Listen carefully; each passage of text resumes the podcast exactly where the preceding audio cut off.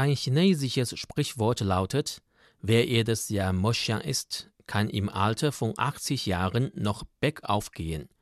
Die Muschel zählt zu den vier weltweit bekanntesten Speisepilzen und wird vielerorts als Königin der Pilze betrachtet. Offiziellen Statistiken zufolge haben die Moxian aus China einen Anteil von über 99 Prozent auf dem Weltmarkt. Die Speisepilze werden hauptsächlich im Inland verkauft, aber auch teilweise nach Europa und in die USA exportiert.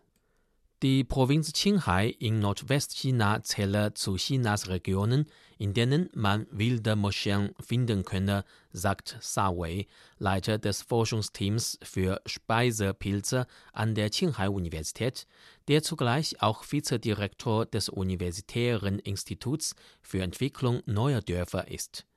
Durch das im Mittel eher kalte Klima sei die Region für Anbau dieses Speisepilzes sehr geeignet, sagte der Pilzwissenschaftler. Da Moschern schnell wüchsen und sich einfach anbauen ließen, seien sie für die Entwicklung der nachhaltigen Landwirtschaft und Armutsbekämpfung in der Provinz Qinghai von großer Bedeutung. Seit 2015 hat ein Doktorandenteam unter Leitung von Sawei erforscht, wie Muschel in der Region ertragsfähig kultiviert werden können. Zunächst sammelten die jungen Wissenschaftler Proben von wilden Muscheln in der ganzen Provinz. Durch Isolation von Gewebe und Sporen der Proben einigte man dann eine Gruppe von Mutterpflanzen.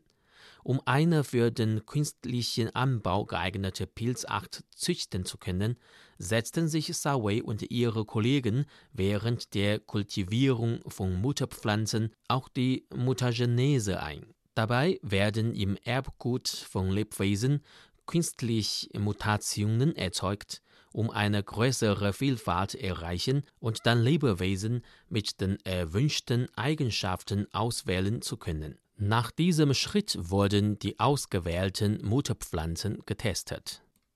Der Versuch des Forschungsteams für Speisepilze an der Qinghai-Universität war erfolgreich. Nun hat sich der Moschelanbau zu einem neuen Industriezweig in der Provinz Qinghai entwickelt, der den armen Bauern aus der Armut helfen kann.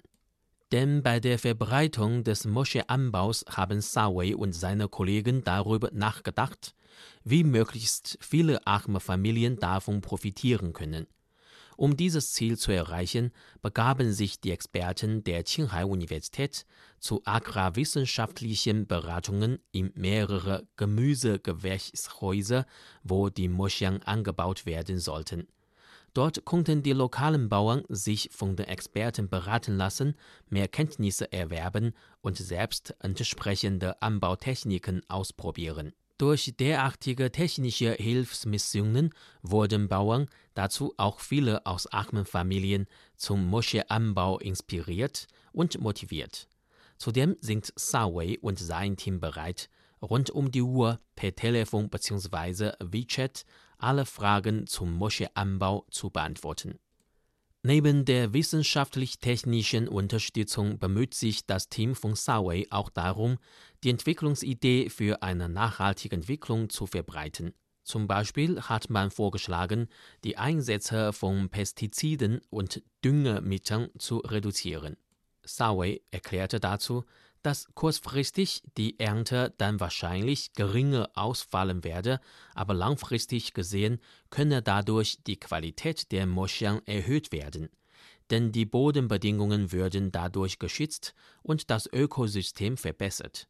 Eine nachhaltige Entwicklung sei der Weg für die Bauern, sich aus der Armut zu befreien und Wohlstand zu erlangen. Inzwischen kooperiert das Forschungsteam für Speisepilze an der Qinghai-Universität mit vielen lokalen Unternehmen in der Provinz. Ziel ist es, eine wissenschaftliche Entwicklung des Moschelanbaus in Qinghai zu verwirklichen. Die Moschel ist nun eine gute Möglichkeit für lokale Bauern und Unternehmen in der Region, um Geld zu verdienen